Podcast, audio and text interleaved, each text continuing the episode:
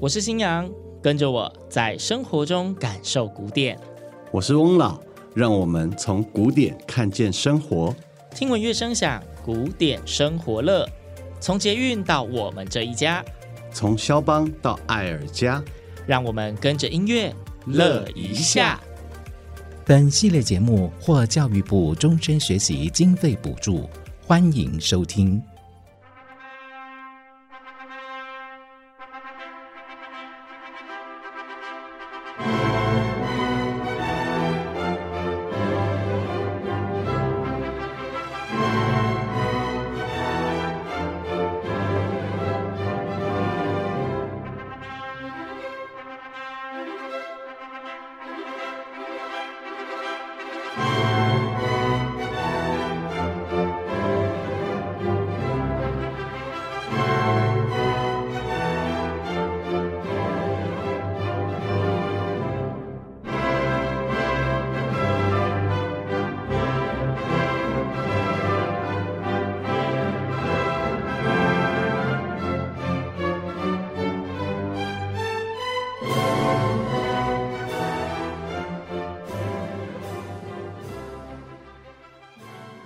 洋溢着幸福光明味道的旋律，没错，又是大家非常耳熟能详的音乐。这一次是结婚进行曲，所以你要结婚了，恭喜恭喜啊！哎，什么意思？放音乐，我们是以音乐当做一个起点开头，要让大家看见更多的古典乐，好吗？哎，我还以为有好消息呢。好消息，我觉得可以期待你们家看比较快，然后哈。好啦，认真认真。是这一首结婚进行曲，也算是大家非常耳熟能详的歌曲，在婚礼中大家常常听到几个版本里面，这个绝对是不会错过的。没错。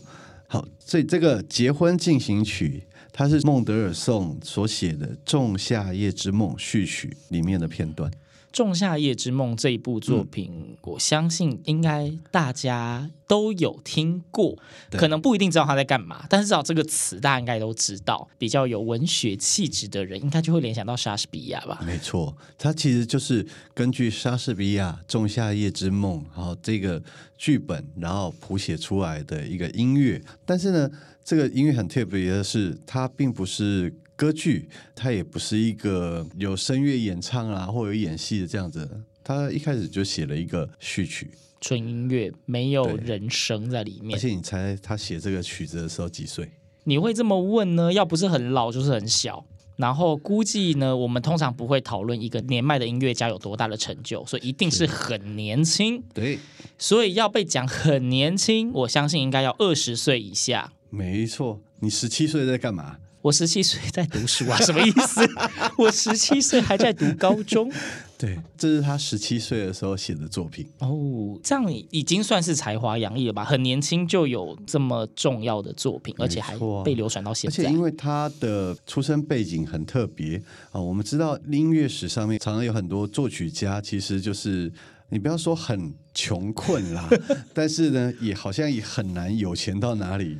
应该讲说，我相信可能在大家的印象中啦，嗯、呃，其实以前那些音乐家或是艺术家，都是为了追求艺术的使命，视钱财如粪土。但是其实也有人就是直接说穿了，就是以前的艺术家都蛮困苦的，生活不是很优渥。没有啦，我跟你说，其实我们要切回到跟生活有一些相关的。其实很多作曲家他们在从前可能是很多是为了教会而工作，嗯。然后，因为教会的礼仪，所以需要什么这些曲子，然后帮他谱写了。嗯、或者也有的作曲家是为了宫廷的贵族工作，然后帮他们写了这些曲子的。嗯、那当然，在一般的民间也有一些些曲子，但是。你知道以前的那个所谓不像现在很注重这种著作权或什么的，对对啊，所以他们写那个曲子基本上也没有办法卖，不能说像现在啊什么周杰伦啊啊什么，然后然后写了曲子，嗯、然后又自己唱又发专辑，然后可以红遍全世界，哦，可以赚一些钱，对，那个比较难一点。所以你说他很崇高，我觉得我们有时候要回到人的角度来看这个问题啦。嗯，对，他他才是为了工作，而在这个工作上面，他把他的想法。把他的在音乐上面或在信仰上面的一些理念，把它透过音乐表达出来。那我们再回到孟德尔颂，孟德尔颂，我们说他的音乐史上面是一个很特别的存在，因为大部分作曲家生活不那么优渥，嗯、但他是完全相反的例子，就是一个类似含金汤匙出生的概念吗？没错，他的人生其实就跟他的名字 Felix 很像，被称为是幸福的作曲家。Felix 幸福的意思。你想想看。你知道你五岁的玩具？你还记得你五岁在玩什么吗？你千万不要问我这个问题，我都是玩人家玩剩的。你玩人家玩剩的。对啊，他在五岁的时候就有自己一个私人的家里的乐团，让他可以在那里指挥哦。好棒哦！五岁就有一个乐团可以指挥，其实我每次看音乐史，看到一些故事性的描述，说到这件事，我有时候想，哎，五岁的小孩在那边是在挥什么挥啊？真的。对啊，啊，下面那些老师们或者这些乐手们，看到这五岁的小孩在那挥。不知道心里作何感想哈？重点是 要不是因为以前没有那种录音设备，我真的很好奇，在他五岁的时候，他挥下去的时候，他们到底演奏什么东西？嗯，我想应该他们都蛮专业的吧，演自己的，让他开心就好。是，但是他真的是很有才华。那大概七八岁的时候，就有开始自己写一些小小的曲子了。哦。对，所以刚刚说到他十七岁的时候就写出了这个《仲夏夜之梦》序曲。嗯，不过呢，这个很特别的是，他是十七岁的时候写了序曲。对，通常序曲是一个作品的开始，就是最开头，后面有完整的作品，对不对？对可是他后面的作品却等到超过十年以后，然后他有一天真的要把这个作品完成，才又拿出来把它写完。心血来，然后写完序曲就先放在储藏室里面的哦，今天好像有空了啊，不然来把后面完成一下好了，那我就拿出来写这样。对，其实你如果看一看他的生平，他还蛮忙碌的。而我觉得他很幸福的是，他都在忙碌着做他很想要做的事情。就是他不是说今天为了生活奋斗，所以人家叫他做什么他做什么。他是真的是那种可以依照自己的兴趣喜好去做自己想做的乐曲，这样。没错。那如果要能够有像他这样子的生活的话，那你必须要先有个开银行的爸爸或爷爷。是银行世家呀。没错。啊，不愁吃穿的情况下，就是没有后顾之忧。对啊，所以最幸福的作曲家嘛。啊，对，对，以这个闻名啦。嗯。但但我们今天一开头呢，用了他这个《仲夏夜之梦》序曲，也就是现在大家熟知的结婚进行曲。我们常讲说，其实听到音乐，真的可以看到那个人的故事跟他的个性是有相符的，所以就觉得结婚进行曲就是带着非常幸福的色彩。嗯，所以由此可见，他的确是一个最幸福的作曲家。那但是其实像我自己，我知道孟德尔颂。的另外一个原因，是因为以前我们在唱合唱的时候，你知道每一个领域都会有那什么代表性的东西，没错。那在合唱界里面呢，那种代表性作品里面有一个山头叫做三大神剧，嗯，其中一个是韩德尔的《弥赛亚》，海顿的《创世纪》，以及今天我们要提的孟德尔颂的《以利亚》。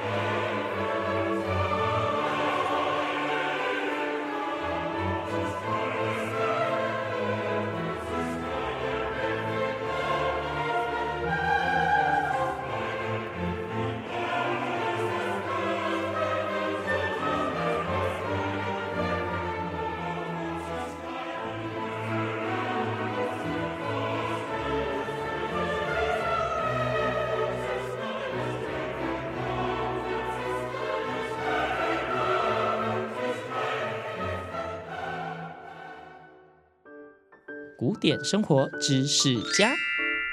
所谓的神剧呢，指的是根据圣经的故事或者是宗教相关的题材所写的大型的作品。但是呢，这样子的神剧作品跟歌剧最不一样的是，歌剧是有演戏、有布景、有服装，但是呢，在神剧里面。没有布景，没有演戏，没有服装，也没有跳舞，就一切以唱歌来作为剧情的推动。而在神剧里面，有时会有器乐曲，也会有朗诵调，也会有咏叹调，还有很重要的合唱。好，所以刚刚大家所听到的乐段，其实就是我们说三大神剧里面孟德尔颂《以利亚》的序曲的部分。没错，那序曲它直接接接到合唱第一个段落。那我们在演唱这个作品的这一首歌的第一个字，好，合唱团唱出来第一句话就是 “Help us”，就是请救救我这样，请救救我们。对，那你们可能听到刚刚那个序曲啊，会觉得啊，好像有点紧张，对，蛮沉重的。对，那我们来介绍一下这个伊利亚的故事到底在讲什么。嗯以利亚是一位在圣经旧约时代里面的一个先知。嗯、那他当时所属犹大国的那个国王，哎，其实啊、呃，做了一些可能上帝认为不开心的事情，让上帝不开心的事。对，然后以利亚也不开心，哎，所以其实我们在听到这个序曲的前面有一个男中音的一个朗诵调。嗯，那这个男中音就是以利亚，那他唱的歌词就是说：“我指着永生的上帝发誓，如果没有向上帝祈求的话，这片土地将不会降下任何一滴雨。”就是在我们刚刚听到的序曲之前，其实就有一个男中音，就是以利亚的角色讲出这段话。没错，这是一个诅咒的概念。对，所以紧接着的序曲就是噔噔噔噔，有一点恐怖的感觉，对，很像恐怖片里面的音效。然后后面就是啊，大家在这个诶啊。怎么好像没有下雨了？哎，没有下雨啊！土地种不出农作物来了啊！那大家没东西吃了，然后又饿又渴，然后生活快要过不下去了，这样子的情况。然后最后再紧接着合唱唱出来，Help us，救救我们吧，救救我们，这样子的呐喊的概念。对，那因为我们刚刚有说到啊，是因为那个犹大的王，好，他就是他做了上帝不开心的事情，所以。嗯他降下这样的诅咒。那在这个神剧里面，还有一个很特别的地方，哈，我们常常会提到这个神剧，它分成两个部分。那第一个部分非常的精彩，好，他就是在跟这个王说，好，你做错事情了，你要悔改。那这个王做错什么事情？他信了一个在圣经里面算是异教、呃、异教的一个一个信仰。然后呢，第一部分里面最精彩的是在这后半段，比利亚在跟巴利的这祭司在斗法。嗯，对，他们怎么斗法呢？他们就是说。好，我们来比啊。那我们看谁的神是有用的，我们就向他祈祷。祈祷他如果降下雨的话，那我们就是代表这个神是有用的。又是斗法，这个故事怎么觉得那么的耳熟啊？很像那个出埃及记，埃及王子世界，比看谁的神是真正有用的。没错，那。他在这个里面，那孟德尔颂用了非常戏剧，虽然这是神剧，嗯，他应该是没有演的，可是光是唱的部分，然后就好像哦，比如说这些巴黎的祭司们就这样啊、哦，唱歌啊，跳舞啊，求他们神啊，下雨吧，你下雨吧，可怜我们，下雨吧，然后就没有嘛，没有下雨，然后以利亚还在旁边嘲笑他们啊，你们的神可能在睡午觉，没有听到啦。他这个先知的个性怎么这么的，在现在这个时代，这个个性会被讨人厌。对啊，然后可能，然后再继续唱，还是没有下雨啊。他反正那个伊利亚就说啊，你再大声一点啊。他可能出去散步啦，可能正在做别的事情啊。对 啊，Oh my God，对啊，然后就都没有没有下雨嘛。